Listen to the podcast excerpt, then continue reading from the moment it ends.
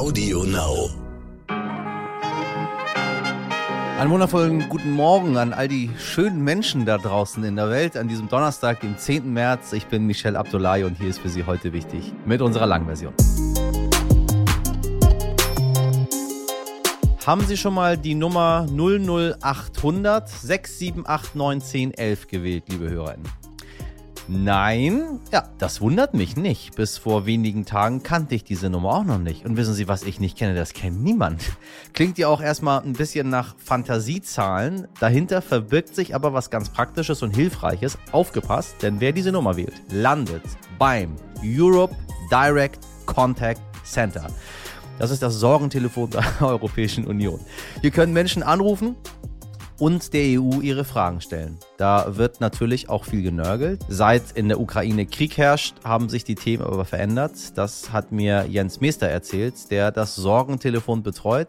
Ich habe mit ihm darüber gesprochen, was die Menschen in Europa umtreibt. Und ich sage Ihnen was, ich bin ganz begeistert, dass ich jetzt weiß, wie ich die EU einfach anrufen kann und dass die EU auch einfach rangeht. Also, hören Sie gut zu bei einem wirklich spannenden Interview, ähm, wo ich mal wieder was gelernt habe. Das mache ich in diesem Podcast so gerne. Ich lerne so viel, meine Damen und Herren. Zuerst für Sie das Wichtigste in aller Kürze. Österreich setzt die seit Anfang Februar erst geltende Impfpflicht vorerst wieder aus. Grund dafür die milden Verläufe bei der Omikron-Variante. Der 57-Jährige, dem weltweit erstmals ein Schweineherz als Ersatzorgan eingesetzt wurde, ist tot. Über David Bennett hatten wir in Folge 189 berichtet. Nun ist er am Dienstag rund zwei Monate nach der Operation gestorben, teilte das Universitätsklinikum in Baltimore mit. Schon seit einigen Tagen habe sich sein Zustand verschlechtert. Der Paragraph 219a im Strafgesetzbuch, der Werbung für Abtreibung verbietet, soll nun endlich aufgehoben werden. Dies hat das Bundeskabinett am Mittwoch beschlossen. Bundestag und Bundesrat müssen über die Gesetzesvorlage noch beraten. Ein sexistisches Gesetz mit nun ja mindestens schwieriger Geschichte gehört damit hoffentlich bald der Vergangenheit an. Ebenfalls erfreuliche Nachrichten gibt's für die Gastronomie. Insgesamt 327 Restaurants aus ganz Deutschland wurden mit mindestens einem Michelin-Stern ausgezeichnet. Das ist neuer Rekord. Ja, meine Damen und Herren, ab geht's in die Gourmet-Höhlen oder Höllen, je nachdem, wie Sie möchten. Während in Europa Krieg herrscht, wird dagegen in Asien gewählt, genauer gesagt in Südkorea. Sie erinnern sich vielleicht, über diesen Wahlkampf haben wir schon berichtet, weil einer der Kandidaten versprochen hat, kostenloses Haarwuchsmittel für alle Männer zu ermöglichen. Insgesamt mussten sich gestern 44 Millionen wahlberechtigte SüdkoreanerInnen zwischen mehr als 14 Kandidaten entscheiden. Dabei haben nur zwei eine echte Chance auf einen Sieg. Lee Jim-jung von der regierenden regierenden Demokratischen Partei und Yoon Suk-yeol von der People Power Party.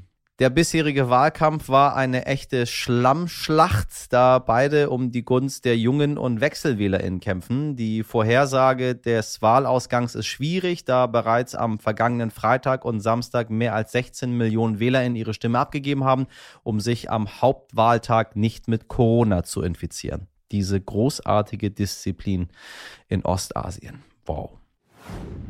Der Waffenhersteller Heckler und Koch gerät zunehmend in die Kritik, dieses Mal nicht wegen ihrer Produkte und KundInnen, sondern eher wegen dem Umgang mit ihren eigenen MitarbeiterInnen. Deutsche Sicherheitsdienste hatten vor verstärkter äußerer Einflussnahme auf Mitarbeiter der Verteidigungsindustrie gewarnt. Danach hatte das Unternehmen kurzerhand eine einstellige Anzahl an MitarbeiterInnen innerhalb ihres Stammwerkes in Oberndorf versetzt. Auffällig ist dabei, dass alle Betroffenen entweder Wurzeln in Russland oder an anderen ehemaligen Ex-Sowjetstaaten haben. Der Konzern weist eine Diskriminierung zurück. Ziel der Maßnahmen sei es, die Mitarbeiter und ihre Familienangehörigen zu schützen. Glauben wir es ihnen mal erstmal.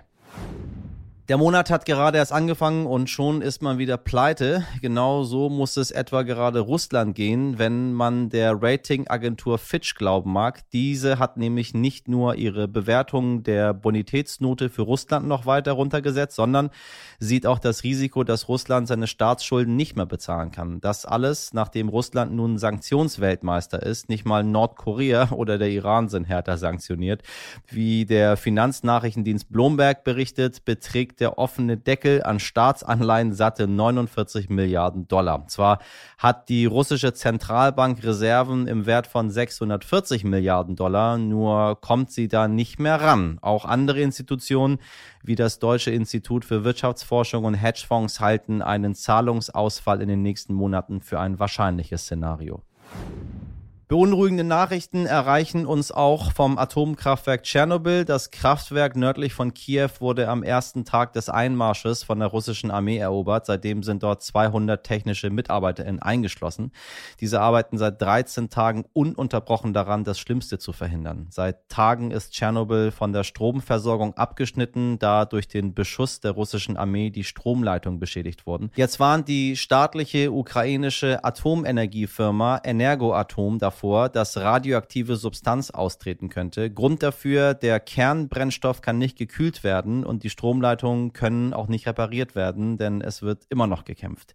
Die Internationale Atomenergieorganisation fordert von Russland immerhin den Austausch des Personals zu gewährleisten, da Ruhezeiten für die Sicherheit der Anlage entscheidend seien. Normalerweise arbeiten 2000 Menschen in rotierenden Schichten am Standort Tschernobyl wieso auch mit Atomraketen drohen, wenn man auch einfach Strahlungslecks provozieren kann. Die wahren Helden sitzen gerade in Tschernobyl, in meinen Augen die 200 MitarbeiterInnen, die versuchen, das Schlimmste zu verhindern. Respekt von meiner Seite dafür.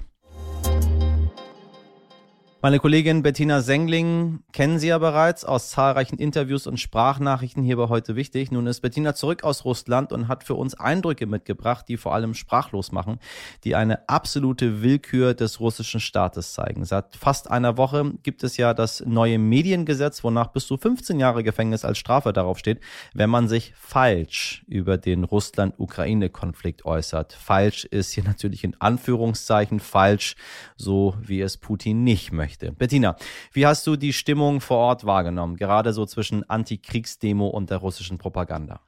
Ich habe die Stimmung als sehr angespannt empfunden. Zum einen sind natürlich viele Leute geschockt ähm, von dem Krieg und davon, dass ihr Land das Nachbarland überfallen hat und einen so brutalen Feldzug ähm, führt. Das haben viele nicht für möglich gehalten und schockt ähm, viele. Das hat zum, ähm, zum anderen auch zur Folge, dass ähm, die Repressionen im Land zugenommen haben. Also man darf zum Beispiel in Russland keinen Zettel mehr hochhalten, auf dem steht, ich bin gegen den Krieg. Man darf nicht mal mehr das Wort Krieg schreiben. Es ist offiziell eine Spezialoperation. Man darf nicht mehr einzeln demonstrieren, wie das vor kurzem noch möglich war. uh, Ähm, also die Freiheit des Wortes und die Freiheit der Meinung ähm, ist ähm, extrem eingeschränkt und das schlägt auch ähm, total ähm, auf die Stimmung. So sind halt auch die letzten liberalen Medien geschlossen worden. Also Echo Moskwe, der Radiosender oder der Internet-Fernsehsender Durst mussten zumachen, was viele Leute eben auch einfach von Informationen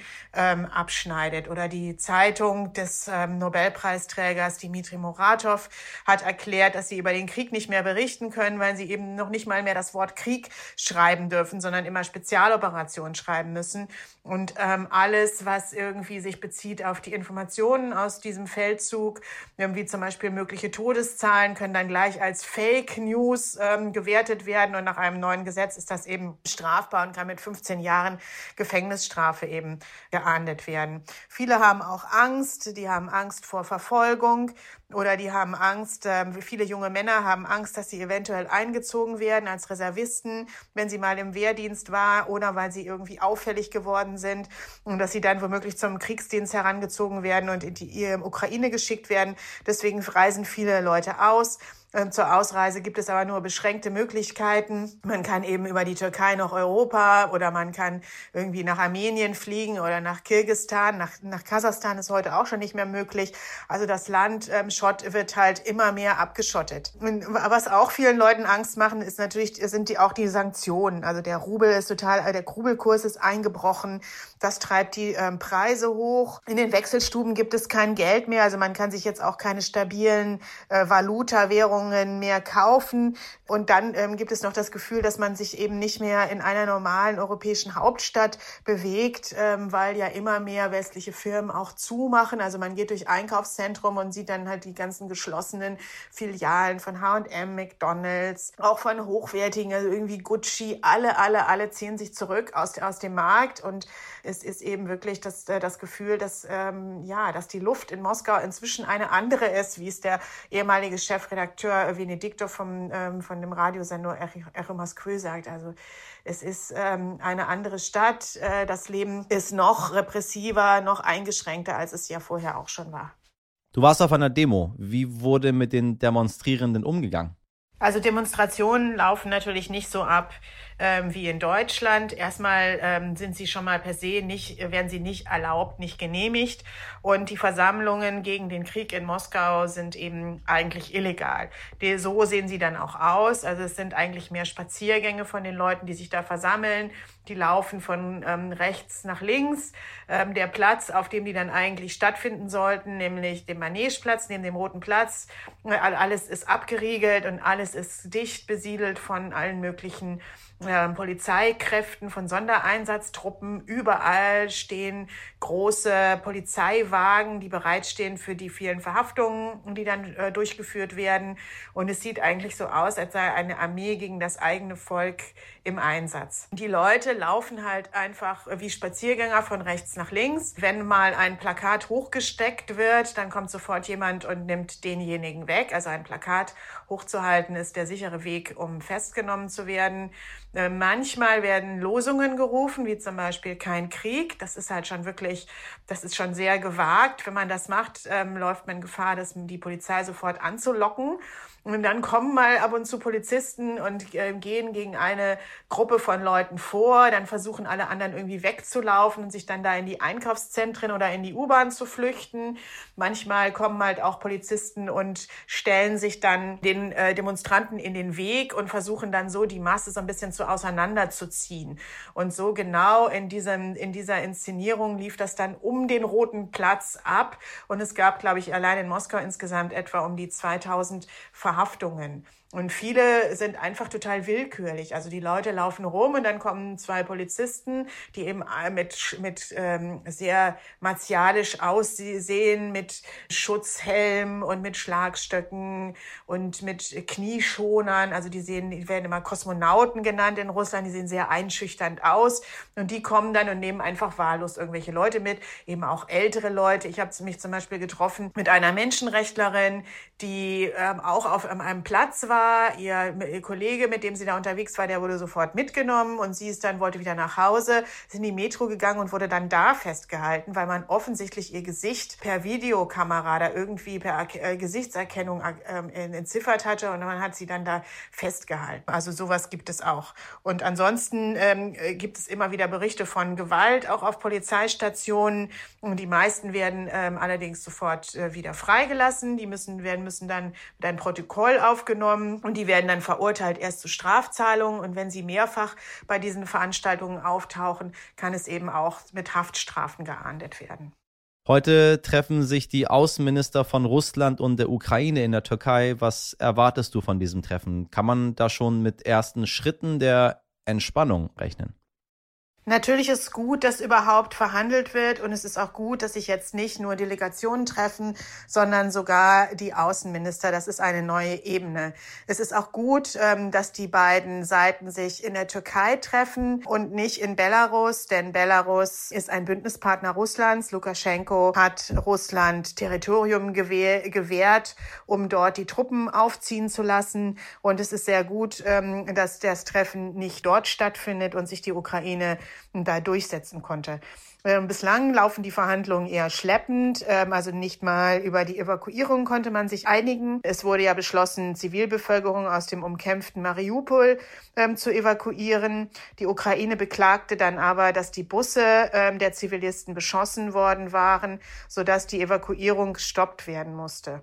Also selbst wenn da eine ähm, Einigung erzielt werden kann, wäre das ähm, für die Menschen in den umkämpften Städten schon ein großer äh, Fortschritt. Ansonsten kann man sagen, dass die Maximalpläne Russlands ja offensichtlich ähm, schon extrem runtergegangen sind. Also offenbar hatte sich ja Russland vorgestellt, so eine Art Marionettenregime in Kiew zu ähm, etablieren, womöglich mit ähm, Leuten wie dem ehemaligen, dem Ex-Ex-Präsidenten, also dem Vorgänger von Zelenskis Vorgänger Janukowitsch, der in einer Revolution aus dem Amt gejagt worden ist. Davon ist jetzt nicht mehr die Rede, sondern es geht von russischer Seite aus um die Anerkennung der äh, annektierten Krim als russisch um die Anerkennung der Donbass-Republiken, um eine sogenannte Entmilitarisierung ähm, der Ukraine und um den neutralen Status der Ukraine. Und zu dem neutralen Status der Ukraine hat Zelensky gesagt, dass er sich das vorstellen kann, zumal die NATO ja sowieso nicht bereit ist,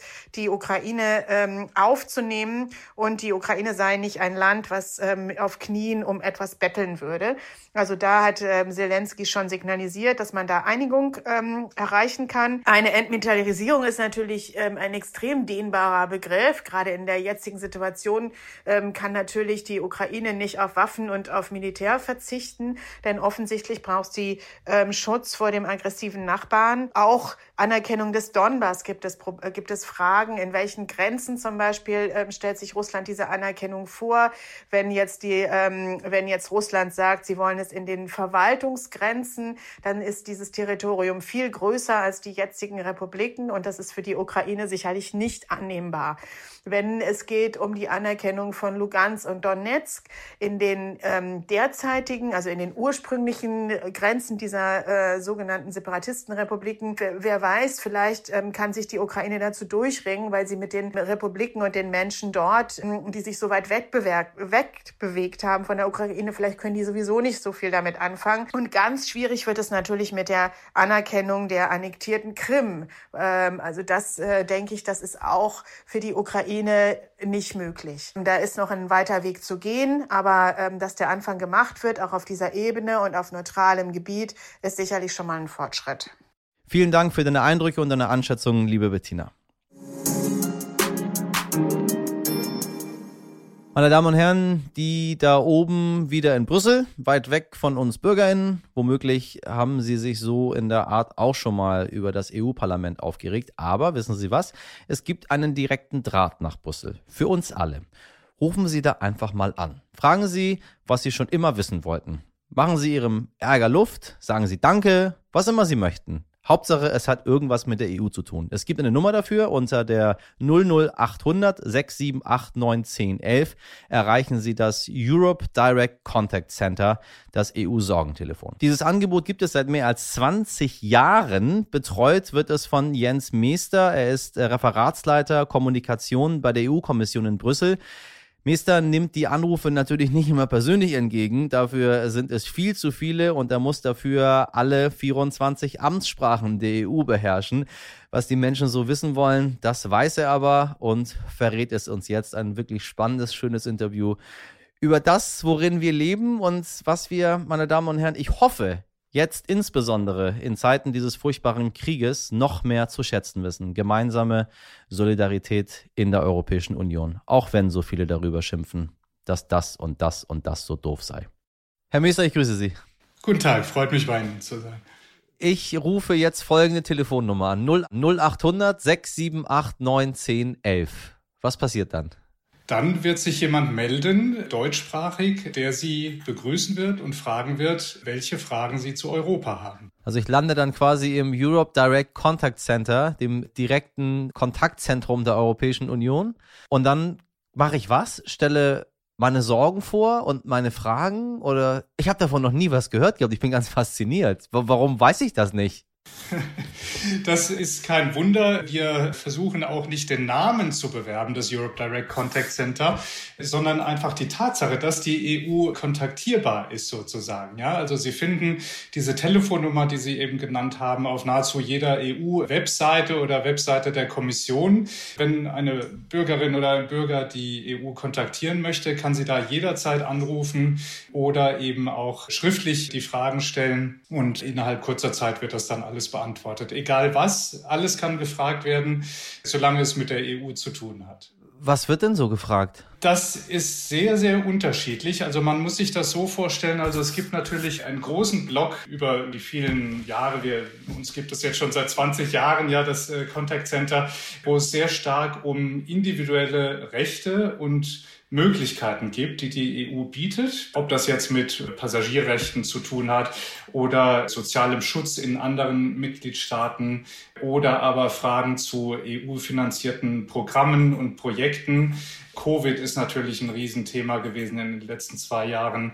All das wird gefragt und natürlich ist das Contact Center auch ein Barometer für aktuelle politische Entwicklungen, wie wir es zum Beispiel in den letzten Jahren bei Brexit gesehen haben. Da waren wir quasi auch eine Brexit-Helpline oder jetzt mit der Ukraine, wo dann tatsächlich hunderte von Fragen tagtäglich äh, eingehen zu der Situation in der Ukraine weiß nicht, über wen ich schockiert bin, über mich oder über die EU, dass diese Telefonnummer an mir vorbeigegangen ist. Wer ist schuld? Bin ich zu schlecht informiert oder hat die EU zu schlecht informiert? Ich glaube, äh, schuld ist daran niemand. Äh, ich glaube, es wäre auch vermessen zu sagen, dass unser Europe Direct Contact Center die einzige Möglichkeit ist, die EU zu kontaktieren. Es ist ein wichtiger Kanal, die EU zu kontaktieren, aber sicher nicht der einzige. Es gibt außerdem natürlich Vertretungen der EU-Kommission in allen Mitgliedstaaten, in Berlin zum Beispiel, aber auch regionale Vertretungen in Bonn und Berlin. Berlin, wenn man sich Deutschland anguckt. Es gibt ein Netzwerk von lokalen Informationszentren, wo Sie sich auch äh, hinwenden können. In Hamburg zum Beispiel, in Lüneburg, in Guben an der deutsch-polnischen Grenze, in Dresden, in Düsseldorf, in Friedrichshafen, wo Sie auch hingucken. Überall ist Europa nicht weit. Und es gibt auch die Möglichkeit, uns einfach anzurufen. Ja, also man muss einfach ein bisschen gucken, wenn ich etwas von der EU wissen will. Die EU ist auf jeden Fall da und nicht weit. Das finde ich großartig. Ich habe es abgespeichert jetzt und ich werde das versuchen zu publizieren überall, weil das ja gerade das ist, was sich alle wünschen, dass man einen direkten Draht irgendwohin hat. Das ist nämlich nicht immer so. Sagen Sie, wenn die Leute Sie jetzt anrufen, sagen wir mal im Ukraine-Konflikt, was fragen die denn? Das ist eine sehr interessante Entwicklung, die wir jetzt seit dem Angriff Russlands auf die Ukraine äh, miterleben. Hier haben wir tatsächlich vom ersten Tag an hunderte von Fragen dann zusätzlich bekommen. Das setzt sich jetzt auch fort. Interessanterweise sind es bei weitem nicht nur Fragen, die hier gestellt werden, sondern viele kontaktieren uns oder entsprechend die Europäische Union auch, um ihrem, ihrem Ärger oder ihrem Frust Ausdruck zu verleihen oder ihrer Sorge Ausdruck zu verleihen oder auch mit konkreten Hilfsangeboten oder Fragen, wie sie helfen können, wie sie sich, sich solidarisch äh, zeigen können. Und das ist tatsächlich anders gelagert als bei vielen, eigentlich allen anderen Themen, dass wir im Grunde reine Fragen nur circa 20 Prozent bekommen und alles andere, 80 Prozent, bislang jedenfalls, äh, sind Statements, sind Meinungsäußerungen, sind Hilfsangebote. Bekommen Sie neben diesen ganzen potenziellen Innenministern, Außenministern, äh, Feldmarschälen, die dann äh, sich bei Ihnen melden, äh, auch von den EU-Skeptikern äh, Anrufe? Das auch. Allerdings ist das natürlich schon, schon immer so gewesen, dass Leute auch äh, sozusagen dieses Contact Center als Kummerkasten sozusagen ansehen, ja, einfach um Dampf abzulassen, um ihren Sorgen Ausdruck zu verleihen. Das ist ganz normal. Da gibt es aber über die Jahre jetzt keinen Trend, wo ich sagen würde, das ist mehr als vorher oder in einer anderen Tonart sozusagen als vorher. Das ist immer Teil des Ganzen gewesen, aber die allermeisten kommen wirklich mit konkreten Fragen, die ihre ganz persönliche, individuelle Situation betreffen, um zu schauen, wie die EU hier möglicherweise unterstützen kann oder beraten kann. Haben Sie mal eine Zahl für mich, wie viele Menschen denn anrufen? Sagen wir mal, weiß ich nicht, am Tag im Schnitt? Über die Jahre hatten wir jedes Jahr ungefähr um die 100.000 äh, Fragen, die wir beantwortet haben. Das steigt beträchtlich an seit 2018 ungefähr. Hatte vielleicht auch ein Stück weit mit der stärkeren Aufmerksamkeit für EU-Angelegenheiten dann zu tun im Zuge der Europawahl 2019, dann Brexit und so weiter. Und natürlich haben wir versucht, das auch etwas mehr zu bewerben dann. Aber mittlerweile sind wir bei tatsächlich 2021 bei 205.000 äh, Fragen. Also äh, das hat sich in den letzten drei Jahren ungefähr wirklich verdoppelt. Und ich würde mir persönlich wünschen, dass immer mehr Menschen uns kontaktieren und ihre Fragen zu Europa stellen. 200.000 von uns aus Deutschland oder 2.000 insgesamt aus der ganzen Europäischen Union? 205.000 aus äh, der ganzen Europäischen Union, aber Deutschland, kann ich Ihnen versichern, ist da ganz vorne mit dabei, wo also deutlich wird, dass in Deutschland ein großes Interesse an der EU tatsächlich besteht. Deutlich mehr als bei vielen anderen und nicht nur in absoluten Zahlen. Wenn man es allerdings in Relation sieht zur äh, Bevölkerungsgröße, dann liegt Deutschland wiederum eher im Mittelfeld. Da gibt es also durchaus andere Staaten, die Benelux-Staaten zum Beispiel oder aber äh, kleinere Staaten wie äh, Zypern und Malta, die hier deutlich überrepräsentiert sind. Auch aus Portugal bekommen wir sehr viel. Unterrepräsentiert, muss ich auch deutlich sagen, sind insbesondere zwei Länder, gemessen an der Bevölkerung, das sind Polen und Tschechien. Weiß man, warum das so ist? Möchte ich nicht spekulieren, ehrlich gesagt, aber es ist sicher ein Anreiz auch für uns, gemeinsam mit den Kommissionsvertretungen vor Ort vielleicht zu sagen, was kann man hier machen, damit äh, das eben bekannter wird in diesen beiden Ländern und auch in anderen Ländern, ja, dass die Leute wirklich spüren, die EU kann erreicht werden. Gibt es denn irgendwelche bemerkenswerten Sachen, schwieriges Wort, was Ihnen im Kopf geblieben ist, äh, was Menschen so fragen? Es äh, gibt, gibt ja nichts Schöneres, als wenn man offenen Dialog anbietet, äh, da passieren ja, sage ich noch aus eigener Erfahrung, sehr, sehr interessante Dinge, die einen auch teilweise weiterbringen im Leben. Das kann ich nur bestätigen. Also da gibt es äh, tatsächlich auch viele interessante Fälle. Natürlich gerade beim telefonischen Kontakt. Ja, ungefähr ein Drittel aller Eingaben finden übers Telefon statt, sodass tatsächlich dieser direkte Dialog dann stattfindet. Man kann also mit der EU direkt sprechen und 70 Prozent ungefähr werden schriftlich äh, angefragt.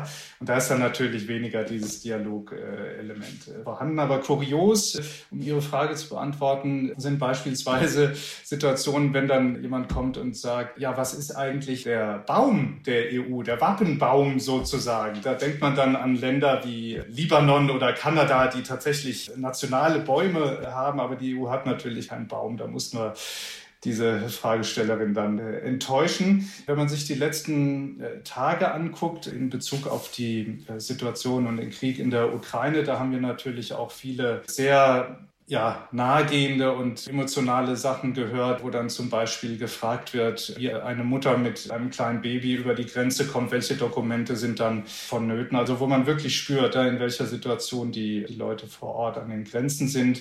Oder auch im positiven Sinn, dass plötzlich jemand aus äh, Taiwan oder aus Indien oder aus dem Iran neulich äh, sich meldet und fragt, wie können wir die EU unterstützen in der Hilfe für die Ukraine oder wie wow. können wir direkt wow. die Ukraine unterstützen, ja. Wie geht's denn jetzt mal so abschließend, wenn wir mal alles mal zusammenfassen? Sie sind ja direkt dran und Sie sprechen mit den, mit den Menschen. Wie geht's denn den Bürgern in der Europäischen Union so? Ich sag mal so, also wir haben mittlerweile nach den langen Jahren von Krisen, die ja aufeinander gefolgt sind, von der Finanzkrise 2007, 2008, der Schuldenkrise in den Zehnerjahren und dann die Beginn der Ukraine-Krise, dann alles, was kam, Migration und so weiter. Wir haben mittlerweile doch das Gefühl, dass zumindest die Bedeutung der EU bei der Lösung von Krisen doch erkannt wird. Also man sieht doch, dass auf europäischer Ebene Dinge lösbar sind und lösbarer sind als auf der nationalen Ebene, was andererseits auch wieder das Vertrauen in die EU etwas stärkt. Also wir haben heute zum Beispiel Vertrauenswerte in die Europäische Union, die so hoch sind wie seit 2008 nicht mehr. Ja, also das ist tatsächlich bemerkenswert und Vertrauenswerte muss man ausdrücklich sagen, die auch deutlich höher sind, 11, 12 Prozentpunkte höher als das Vertrauen in die nationalen Regierungen oder Parlamente. Ja, das wird immer etwas verdrängt und da spreche ich jetzt nicht nur äh, von unserem Europe Direct Contact Center, ja, sondern das sind repräsentative Umfragen äh, unseres Eurobarometers, ja, was also wissenschaftlich zuverlässig solche Stimmungen abfragt. Und das ist schon bemerkenswert, aber gibt keinen Grund zur Selbstgefälligkeit natürlich. Ja, es gibt äh, nach wie vor viele, viele Menschen, die unzufrieden sind mit der Richtung, die die EU genommen hat oder nimmt und die das Gefühl haben, es muss sich etwas ändern und verbessern.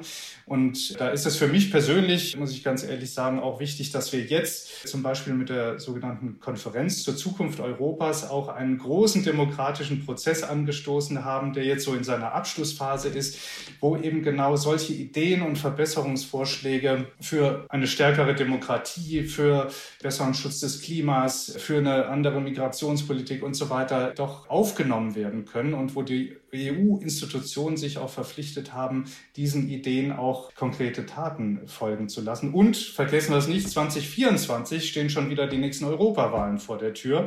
Und wir erinnern uns äh, auch daran, dass 2018, 19 ja tatsächlich eine große Gefahr auch von starkem Populismus äh, durch Europa gegangen ist. Und äh, ich hoffe persönlich, dass wir jetzt die Zeit auch nutzen, tatsächlich auch durch politisches Handeln die Leute zu überzeugen, dass Europa Teil der Lösung und nicht des Problems ist. Herr Minister, ich glaube, das war nicht unser letztes Gespräch. Ich weiß ja, wo ich Sie jetzt äh, erreiche. Unter 0, 0800 678 9 10 11, meine Damen und Herren. Sie können sich das auch gut merken. Ich sage ganz herzlichen Dank für das Gespräch. Vielen Dank, hat mich sehr gefreut.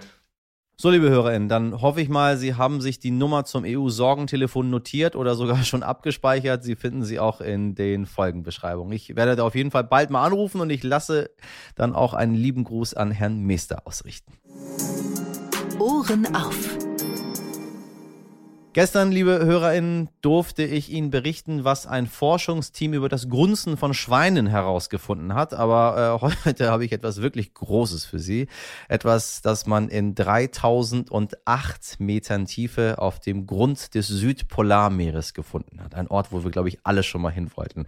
Und um diesen Fund besser einordnen zu können, habe ich mir die Expertise meines Kollegen Helmut Bröck aus dem Wissensressort des Stern dazu geholt. Helmut, fass uns doch mal bitte zu zusammen, was da genau gefunden wurde und wieso das so ein großes Ding ist. Es ist eine der spannendsten Abenteuergeschichten des frühen 20. Jahrhunderts. 1915 startete Ernest Shackleton mit seinem Schiff Endurance in Richtung Antarktis. Als erster wollte er zu Fuß den Südkontinent durchqueren. Doch er kam nie an der Küste des Kontinents an, denn sein Schiff, die Endurance, blieb im Packeis stecken. Monatelang harrte die Besatzung aus und hoffte, dass sie das Schiff wieder flott bekommen könnte. Doch die Eisschollen zerbrachen das hölzerne Schiff und es sank für immer auf den Meeresgrund. In 3000 Meter Tiefe lag es seitdem unentdeckt. Anfang Februar startete nun eine Expedition von Südafrika aus. Ziel Antarktis und Weddellmeer. Der Navigator der Endurance hatte damals die Koordinaten so gut hinterlassen, wo das Schiff untergegangen ist, dass letztendlich die Expedition tatsächlich das Wrack finden konnte. Es lag in exakt 3008 Meter Tiefe. Trotz der langen Zeit war die Holzkonstruktion noch in einem wirklich sehr guten Zustand. Das liegt auch unter anderem daran, dass es so kalt ist und dass es dort kaum Mikroorganismen gibt, die das Schiffswrack hätten zerstören können. Die Forscher konnten nun Videoaufnahmen machen und Fotos schießen und haben mit Lasern auch ein 3D-Bild des Wracks erstellt. Das soll nun die Grundlage werden für eine Ausstellung oder auch zu Schulungszwecken dienen. Gegenstände mitnehmen oder das Wrack berühren durften sie nicht. Es ist als Dokument geschützt. Nun befindet sich die Expedition wieder auf dem Heimweg und war ein voller Erfolg. Danke, lieber Helmut, für die spannende und wahre Geschichte.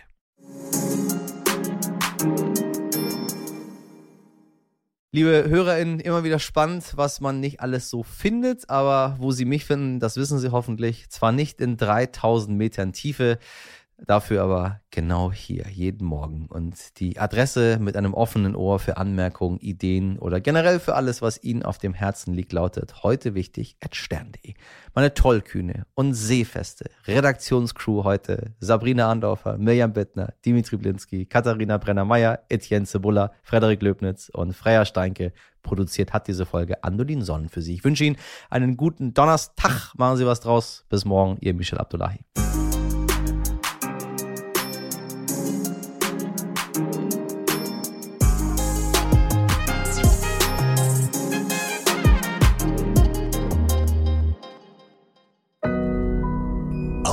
Now.